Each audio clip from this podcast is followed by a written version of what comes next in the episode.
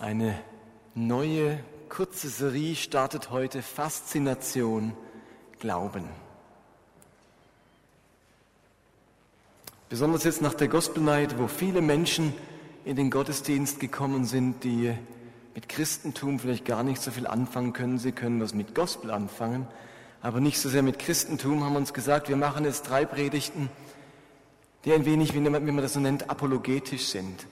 Argumente liefern für den Glauben oder auch schwierige Fragen des Glaubens behandeln. Und wenn ich, wenn wir das so genannt haben, Faszination Glauben, dann meinen wir das so.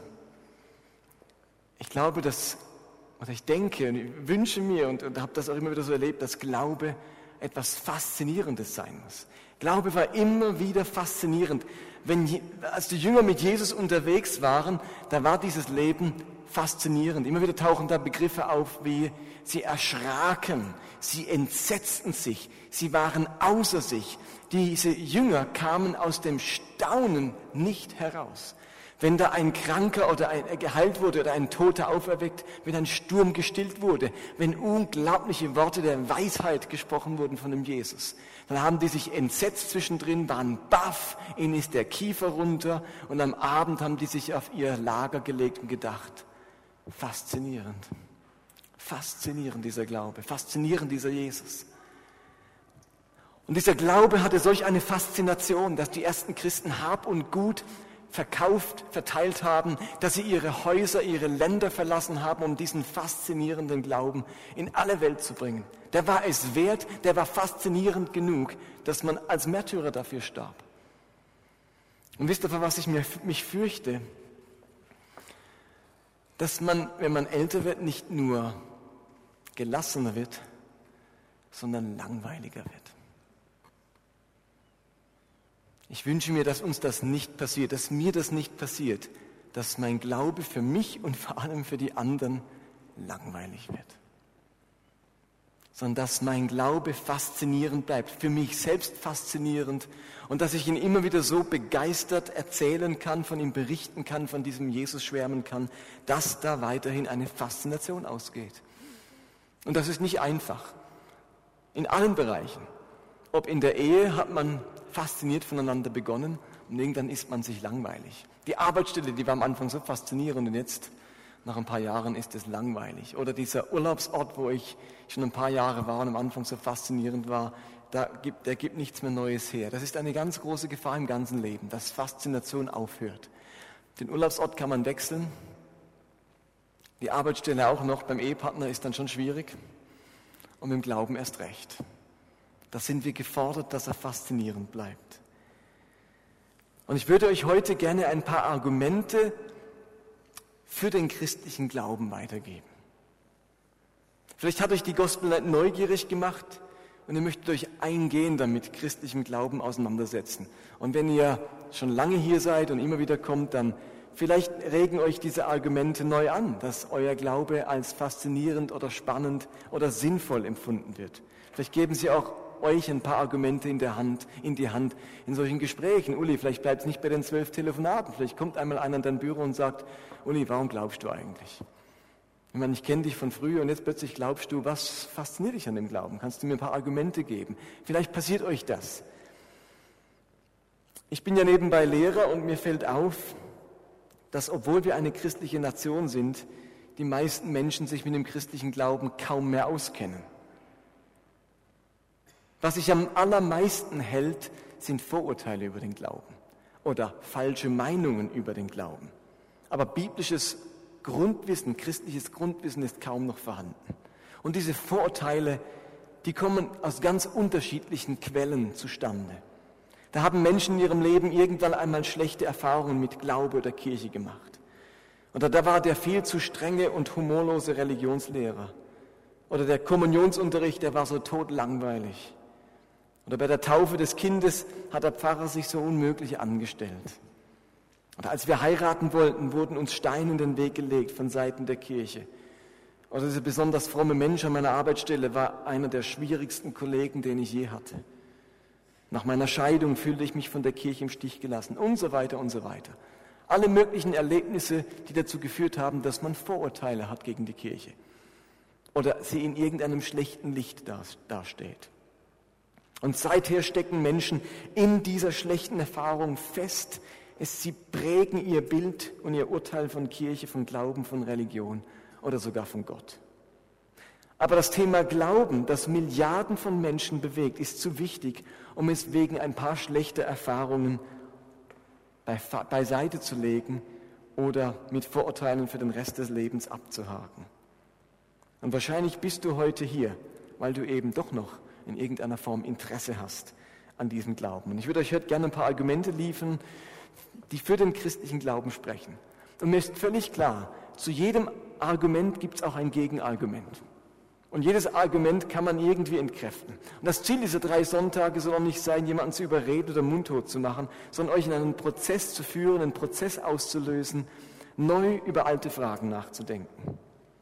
Und es gibt dann natürlich da ganz viele Argumente, ich musste mich auf ein paar wenige beschränken. Es gibt klassische Argumente, die schon vor Jahrhunderten von der Richtigkeit und der Wichtigkeit des Christlichen überzeugt waren. Es gibt naturwissenschaftliche Argumente für den christlichen Glauben. Es gibt Argumente aus unserer Seele, aus dem Leben heraus. Und es gibt ganz neue Argumente aufgrund neuer Entdeckungen und Erkenntnisse. Also fange ich mal an mit einem Argument für den christlichen Glauben, ein klassisches Argument, ein philosophisches Argument. Okay, seid ihr parat? Konntest du den Rechtschreibfehler ändern? Ups. Das muss nicht heißen wie auf eurem Zettel, sondern die. Die Wette des Blaise Pascal. Das erste Argument stammt eben von diesem Blaise Pascal, einem französischen Philosophen, Mathematiker und Physiker. Der hat gelebt von 1623 bis 1662. Der war ein ziemliches Genie. Er erfand die erste Addiermaschine, ist Mitbegründer der Wahrscheinlichkeitsrechnung. Und nach einem mystischen Erlebnis ist er ins Kloster eingetreten und verfasste dort ganz wichtige theologische Werke. Besonders bekannt ist vielleicht das sogenannte Pensées, die Gedanken über den christlichen Glauben. Und Pascal formuliert in diesem Buch eine Wette. Er wettet mit jemandem, dass es Gott gibt, wohingegen sein Gesprächspartner wettet, dass es keine Gott gibt. Und bei dieser Wette geht Pascal natürlich von der klassisch christlichen Vorstellung Gottes aus. Die setzt er einfach mal voraus. Gott ist der Herr des Lebens, Schöpfer der Welt. Gott hat eine Bestimmung, ein Ziel und eine Aufgabe für unser Leben. Gott ist auch der höchste Richter, der über die Ewigkeit, die Zukunft der Menschen entscheidet. Und Gott schenkt den Menschen Hoffnung, Gnade, Vergebung und Leben. Okay, und jetzt spielt Pascal vier Möglichkeiten durch. Und die seht ihr an der Leinwand, die habt ihr auch auf eurem Zettel. Die erste Möglichkeit ist die, sagt er, dass es Gott tatsächlich gibt und ich auch an ihn glaube. Okay? Wenn es diesen Gott der Bibel wirklich gibt, dann hat er für die Menschen einen Plan. Er ist ihr guter Schöpfer. Er gibt ihnen sein Erbarmen und auf sie wartet der Himmel und das ewige Leben, wenn es diesen Gott wirklich gibt. Wenn ich nun an diesen Gott glaube, dann gewinne ich dieses Leben und diesen Himmel. Klar soweit? Wenn es diesen Gott gibt und ich glaube an ihn, dann habe ich gewonnen. Zweite Möglichkeit ist die, dass ich an diesen Gott glaube, es ihn aber nicht gibt. Okay? Ich glaube an Gott, aber es gibt ihn gar nicht. In diesem Fall gewinne ich den Himmel nicht. Es gibt kein ewiges Leben, keinen Schöpfer und keinen göttlichen Plan für mein Leben. Ich gewinne also nichts. Ich verliere aber auch nichts. Aber immerhin habe ich höchstwahrscheinlich bewusster und positiver gelebt, als wenn ich an gar nichts geglaubt hätte. Die dritte Möglichkeit ist die, dass man nicht an Gott glaubt und er existiert auch nicht. Okay? In diesem Fall haben wir auch nichts gewonnen und nichts verloren. Logisch? Jetzt kommt noch die vierte Möglichkeit. Ich glaube nicht an Gott, aber es gibt ihn. In diesem Fall hat man die schlechteste Wahl getroffen. Weil Gott existiert, weil er Schöpfer und Richter der Welt ist, werde ich nun für mein Leben zur Rechenschaft gezogen und werde für meinen Unglauben bestraft. Pascal macht nun deutlich, dass man sich im Leben entscheiden muss. Man kann ja nicht gleichzeitig glauben und nicht glauben. Versteht ihr? Logisch, oder? Es kann auch nicht gleichzeitig Gott geben und nicht geben. Und er ist jetzt von der Chance, von der Wahrscheinlichkeit von 50-50 ausgegangen. Sagt mir immer mal an, 50-50. Und da kann man das so durchspielen. Und jetzt als genialer Mathematiker hat er sich wie mal ausgerechnet, was das jetzt bedeutet. Nehmen wir nun an, wir entscheiden uns an Gott zu glauben. Im Falle, dass Gott existiert, habe ich gewonnen und erhalte das ewige Leben. Im Fall, dass Gott nicht existiert, habe ich auch nichts verloren und nichts gewonnen. Insgesamt habe ich also einmal gewonnen und einmal unentschieden. Stimmt's? Wenn es Gott gibt, dann habe ich beim Glauben gewonnen und beim Nichtglauben, nee, halt, was ich gesagt. Wenn ich glaube, so muss ich sagen, wenn ich glaube, dann habe ich, falls es Gott gibt, gewonnen, falls es ihn nicht gibt, ist unentschieden sozusagen. Nehmen wir an, wir entscheiden uns nicht an Gott zu glauben. Im Falle, dass Gott existiert, habe ich verloren und ernte die Hölle. Im Falle, dass Gott nicht existiert, habe ich wiederum nichts gewonnen und nichts verloren. Zusammengerechnet gibt das einmal verloren und einmal unentschieden. Der FCB-Fan FCB unter uns weiß nun auf Anhieb, was die bessere Wahl ist. Einmal gewonnen und einmal unentschieden ist besser als einmal verloren und einmal unentschieden. Stimmt's? Noch besser wird zweimal gewinnen. Okay, aber das passt in unserer Gleichung nicht. Was Pascal damit sagen möchte ist, wenn du glaubst, triffst du auf alle Fälle die sicherere Wahl. Im schlimmsten Fall gibt es Gott nicht, dann hast du aber nichts verloren. Wenn du dich aber entscheidest, nicht zu glauben und bei einer Chance von 50-50 gibt es Gott dann doch, dann hast du verloren. Und das war so die Wette des Pascal, da kann man viele Gegenargumente bringen. Aber ich erlebe in meinem Leben ja auch das so. Ich erlebe das in meinem Leben so, ich kann nicht beweisen, dass es Gott gibt. Ich habe Gott nie gesehen. Ich habe auch immer wieder mal Zweifel. Aber trotzdem glaube ich, dass es kein besseres Leben gibt, als sich zu entscheiden zu glauben. Das ist für mein Leben die beste Wahl. Denn selbst wenn es Gott nicht gibt, habe ich ja nicht bescheuert gelebt. Ich habe ja trotzdem versucht, sinnvoll zu leben. Ich orientiere mich an Werten. Ich lerne vielleicht stärker beziehungsfähig zu sein. Ich habe eine Möglichkeit, mit meiner Schuld umzugehen. Natürlich, wenn es Gott nicht gibt, bilde ich mir das Ganze nur ein, aber geholfen hat es mir trotzdem. Ich habe trotzdem Menschen vergeben, habe trotzdem Vergebung erlebt, habe trotzdem die Liebe, Liebe, Gottes irgendwie gespürt. Selbst wenn es es nicht gibt, habe ich mir es dann zwar eingebildet, aber es hat ja trotzdem irgendwas bewirkt in mir. Also habe ich, selbst wenn es ihn nicht gibt, einen Gewinn davon gehabt, weil ich besser gelebt habe, als wenn ich Schuld ewig rumschleppen muss, als wenn ich nicht glaube, dass mir vergeben wird, als wenn ich kein Hilfsmittel habe zur Versöhnung oder keine Weisheit der Bibel kennenlerne und so weiter. Also, ein einfaches philosophisches Argument, es ist die bessere Wahl zu glauben, als nicht zu glauben, weil die Chance, dass es Gott gibt, eben doch besteht. Okay, nächstes Argument von der Philosophie zur Naturwissenschaft. Ich würde euch also gerne ein naturwissenschaftliches Argument für den Glauben bringen. Manchen Menschen fällt es schwer, an Gott zu glauben, weil wir heutzutage auf alles auf dieser Welt eine wissenschaftliche Erklärung gefunden haben. Besonders bei der Entstehung der Welt und der Schaffung des Menschen scheint Gott irgendwie keine Rolle mehr zu spielen. Er ist als Schöpfer der Welt von der Bildfläche verschwunden. Und mir geht es heute Abend nicht um eine Diskussion zwischen Evolution und Schöpfung in sieben Tagen, sondern um ein Plädoyer, ein Argument für einen Schöpfer. Es spielt mir also nicht so eine Rolle, wie genau die Erde entstanden ist. Entscheidend ist die Frage, ob hinter der Entstehung dieser Welt und des Menschen ein Schöpfer steht, eine Intelligenz steht, ein Designer steht. Charles Darwin, der Vater der Evolutionstheorie, machte einmal die Aussage, dass die ganze Evolutionstheorie in dem Moment hinfällig wäre, wo man ein Lebewesen entdeckt, das nicht durch die Evolution entstanden sein kann. Logisch, oder? Wenn man so eins finden würde, wo nicht durch Evolution entstanden sein kann, dann muss man sich fragen, okay, wie ist denn dann das entstanden? Und dann öffnet sich plötzlich die ganze Frage nach einem Schöpfer wieder. Nun, englische Forscher haben vor einiger Zeit ein Tier entdeckt und untersucht, das in genau diese Kategorie fällt, der sogenannte Bombardierkäfer. Der Bombardierkäfer ist ein kleines Insekt, mit einem eindrucksvollen Verteidigungssystem. Wird er von einem Feind bedroht, bläst der kleine Käfer dem, glücklichen, dem, dem unglücklichen Angreifer reizende und übelriechende Gase direkt ins Gesicht, die ungefähr 100 Grad heiß sind, und zwar aus zwei Röhren in seinem Schwanz. Und ich erkläre euch gleich, wie das funktioniert, aber bevor wir das machen, seht ihr einen kleinen Video von diesem Bombardierkäfer, damit ihr ihn kennenlernt und euch mit ihm anfreunden könnt.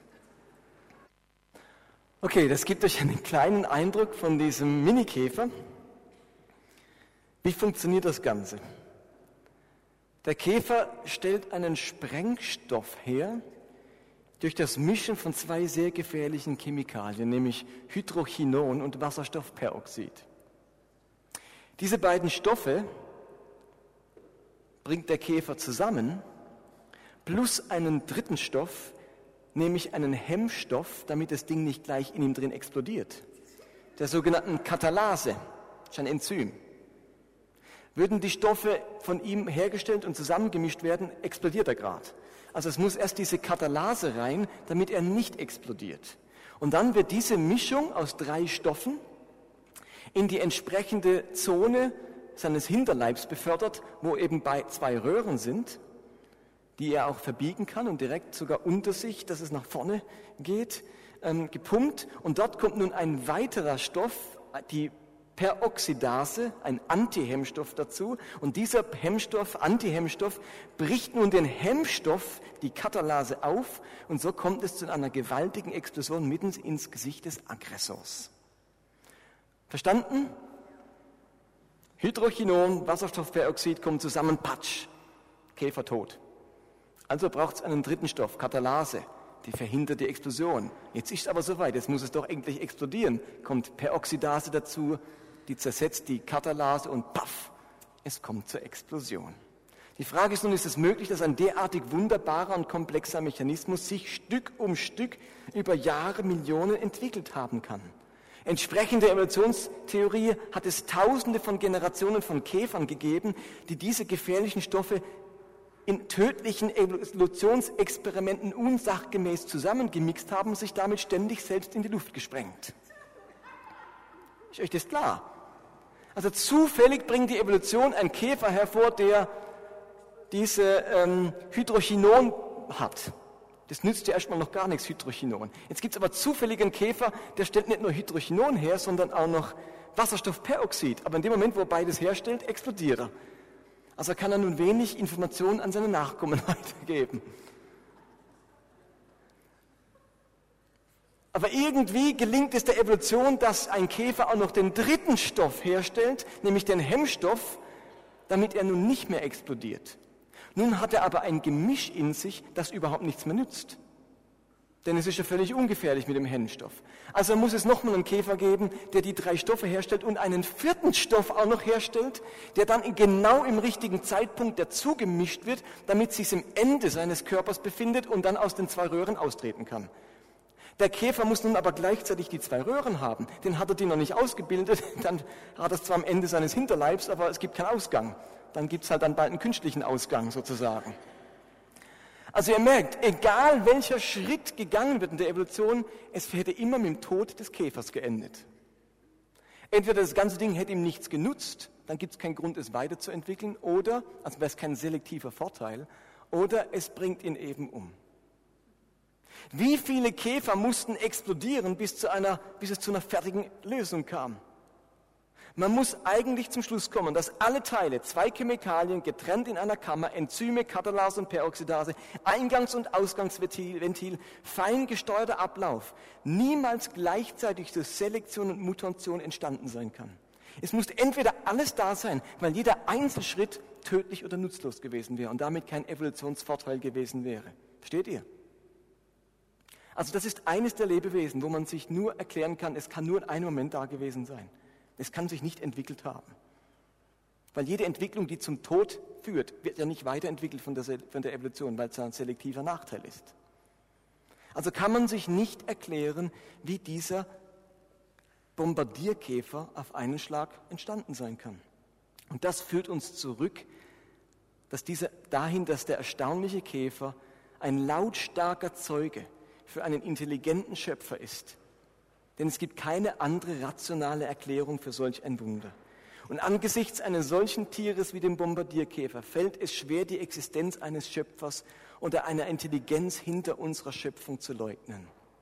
Wenn es aber solch einen Schöpfer gibt, dann lande ich wieder bei unserem Pascal und dann muss ich mir überlegen, ob es nicht die bessere Wahl wäre, an ihn zu glauben, anstatt durch Unglauben am Schluss eine Fehlentscheidung getroffen zu haben. Okay?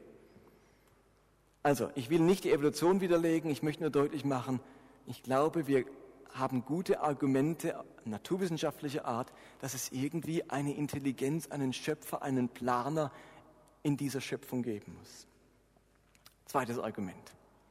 Ein drittes Argument, das helfen kann, das Christentum oder den christlichen Glauben ernst zu nehmen. Und das ist nun kein naturwissenschaftliches, kein philosophisches, sondern ein historisches. Einigen Leuten fällt es schwer zu glauben, ganz einfach, weil die Bibel so ein altes Buch ist. Und man doch nicht sicher sein kann, ob das auch gut überliefert wurde und ob das vertrauenswürdig ist. Vielleicht wurde es total verändert von den Autoren, Dinge hinzugefügt und so weiter. Wer kann mir garantieren, dass das, was in der Bibel steht, wirklich richtig überliefert ist? Ist die Bibel nicht ein Märchenbuch, dauernd geändert bei der Absch beim Abschreiben? Die Mönche, die haben ja nicht nur kopiert, die haben ja auch Bier gebraut. Wer weiß, was da alles die zusammengebraut haben auf dem Papier sozusagen. Ähm, kann ich mich auf dieses Buch verlassen? Das Neue Testament besteht aus 27 einzelnen Büchern und Briefen. Alle 27 zusammen bilden eben dieses Neue Testament. In den ersten Jahrzehnten nach Jesu Tod wurden diese 27 Schriften verfasst und logisch von diesen Originalschriften, die vor fast 2000 Jahren geschrieben wurden, ist heute keines mehr erhalten. Wir haben den Brief, den Paulus tatsächlich an die Römer geschrieben hat oder an die Korinther, den haben wir nicht mehr, den Originalbrief. Aber natürlich wurden diese Schriften abgeschrieben, kopiert, um sie an die nächste Generation weiterzugeben. Die Tendenz haben wir doch auch, oder? Wir haben unsere E-Mails irgendwo in einem Ordner gespeichert. Das Wichtige haben wir nochmal ausgedruckt. Wenn ihr irgendwas bekommt, ihr habt es zwar auf dem PC, es wird trotzdem nochmal ausgedruckt. Also heute ist alles in vielfacher kopierter Weise vorhanden, weil wir alle gerne hätten, dass wir es noch haben. Und vielleicht brauche ich es dann doch mal, ist noch in dem Ordner. Und irgendjemand hat sicher noch. Also wir kopieren die Sachen. Es ist ein Bedürfnis, dass wichtige Dokumente nicht nur einmal vorhanden sind. So, also wurden diese 27 Bücher kopiert, abgeschrieben, vervielfältigt.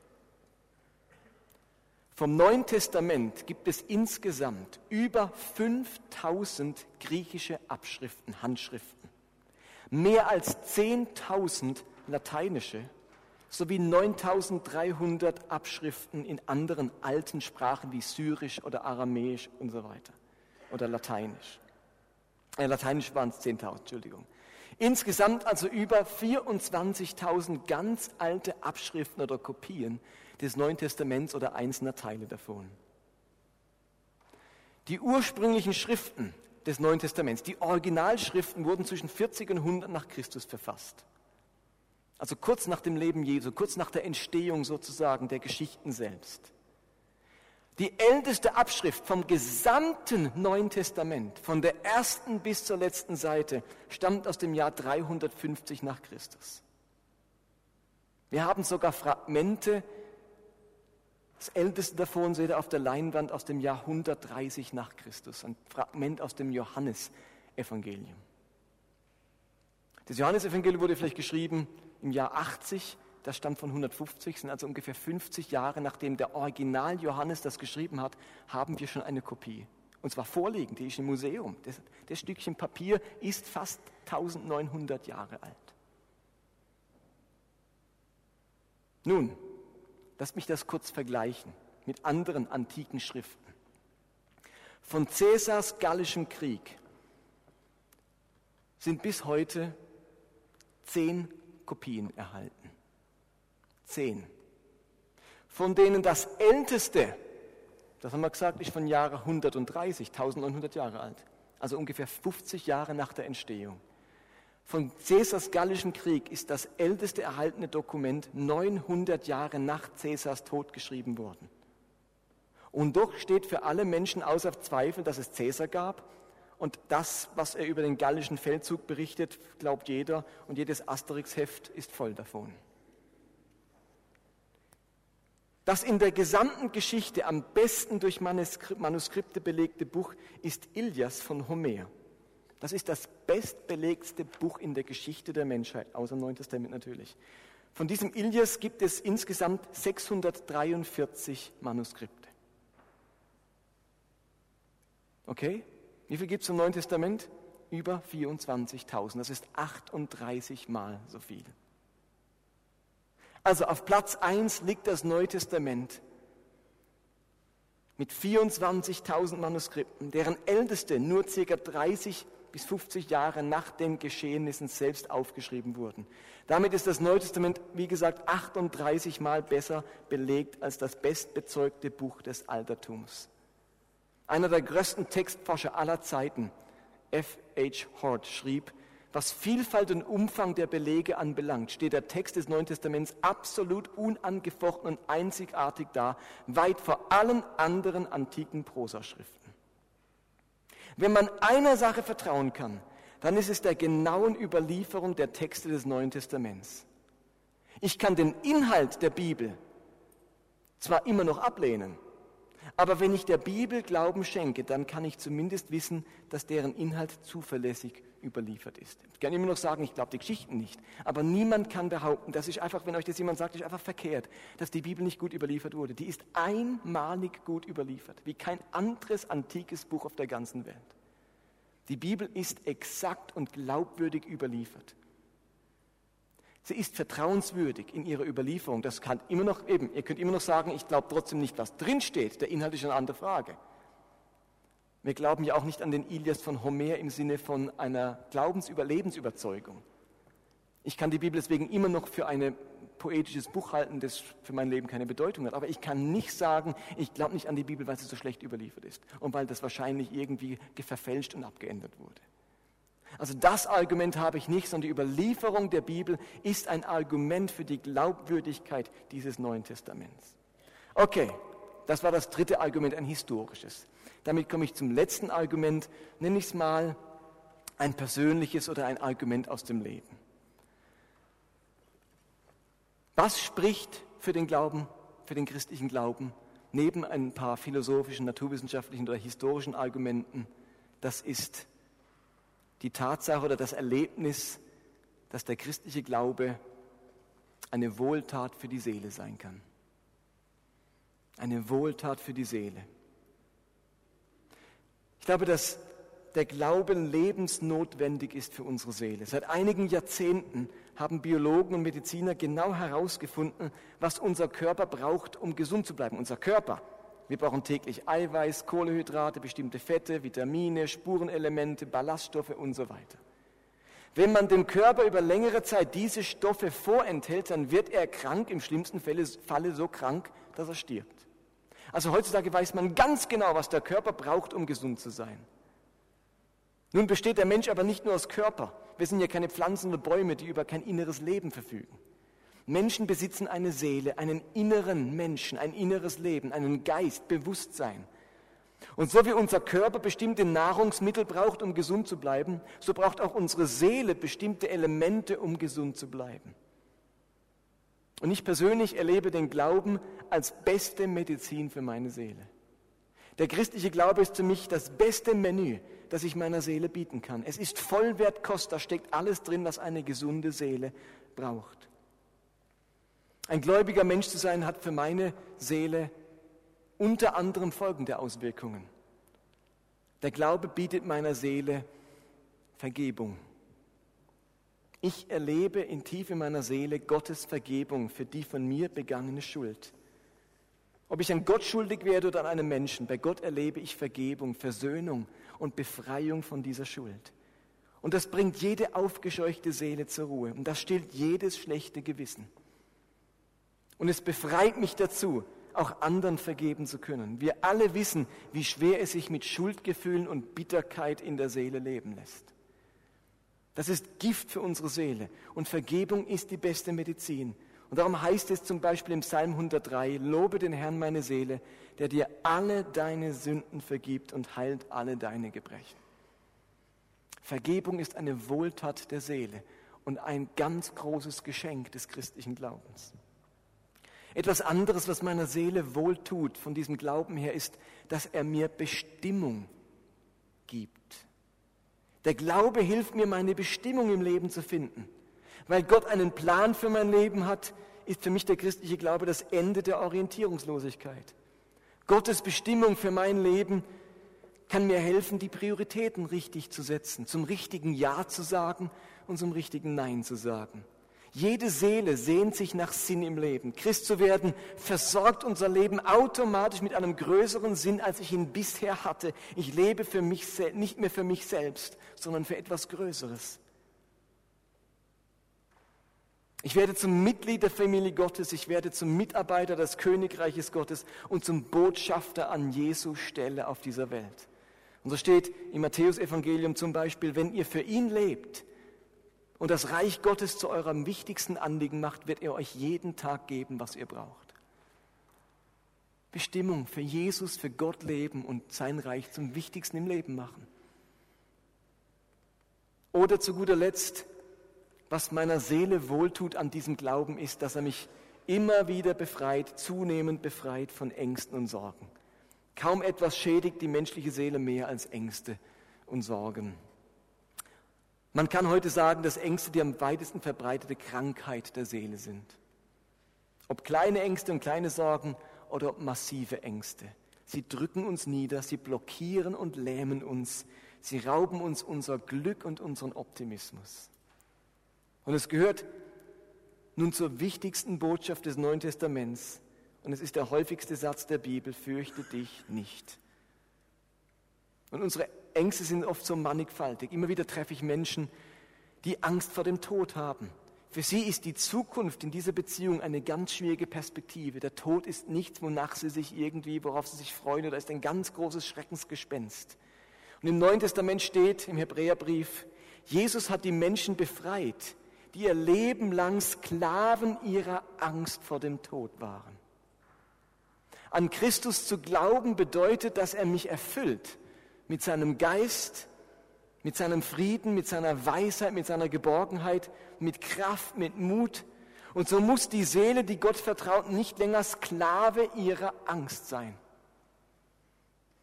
Und das ist eine Wohltat für die Seele.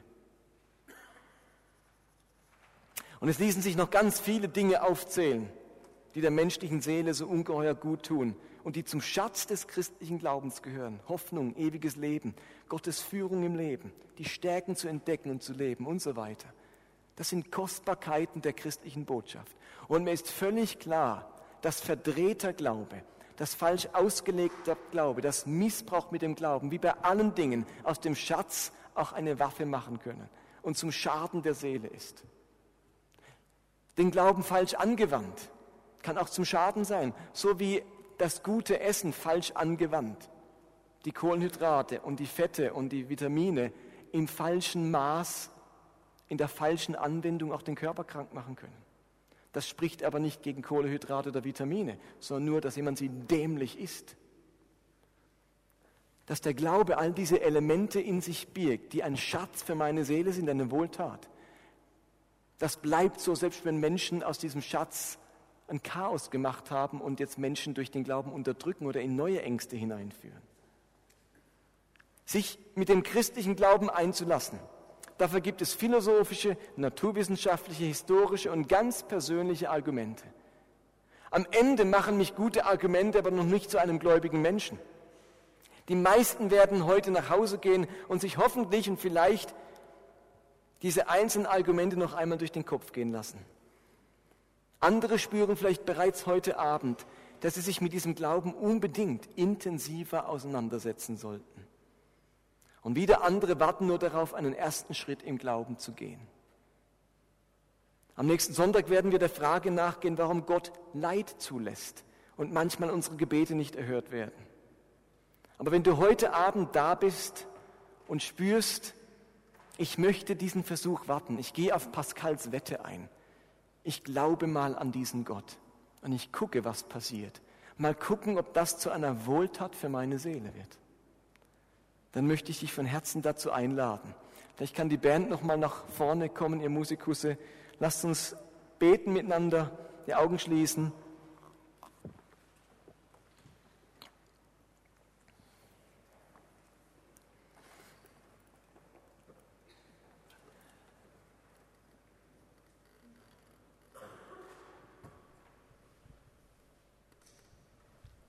Vater im Himmel, wir danken dir für die Zeichen und die Argumente aus der Geschichte heraus, aus der Wissenschaft heraus, die für den Glauben sprechen, für deine Existenz sprechen, für dich als Schöpfer. Und gleichzeitig ist uns bewusst, dass Glaube immer Glaube bleibt und nicht bewiesene Tatsache wird. Und am Ende braucht jeder Mensch, trotz aller Argumente, eine Gottesoffenbarung, eine Offenbarung von dir in seinem Herzen. Und ich bitte dich, dass du dich heute Abend in den Herzen von Menschen offenbarst. Dass heute Abend Menschen ihr Argument finden, dir ihr Vertrauen zu schenken. Dass Menschen heute Abend ihr Argument finden, nicht länger auf Distanz zu bleiben dir gegenüber. Bitte ich, dass einige heute Abend verstehen, dass es die beste Wahl ist, die sie treffen können im Leben.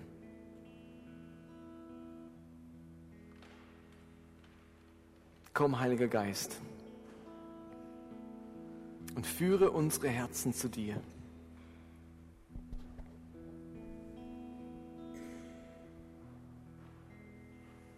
Lass uns doch einen Moment noch die Augen geschlossen halten. Und wenn du heute hier bist, und sagst, ich möchte mich auf dieses Abenteuer Glauben einlassen. Ich möchte erste, einen ersten Schritt oder einen weiteren Schritt in diesen Glauben hineingehen und auf diesen Gott zu. Dann möchte ich dich einladen, dass du deine Hand kurz hebst und ich für dich beten darf. Dass Gott sich dir wirklich zeigt in deiner Seele. Okay, danke. Noch Leute da. Du Gott ein Vertrauen schenken möchtest und sagen, es gibt für jedes Argument ein Gegenargument, aber ich möchte eine Wahl treffen für diesen Gott und erleben, dass er eine Wohltat für meine Seele ist, dann heb doch deine Hand. Ich würde gern für die Leute beten. Ja, okay.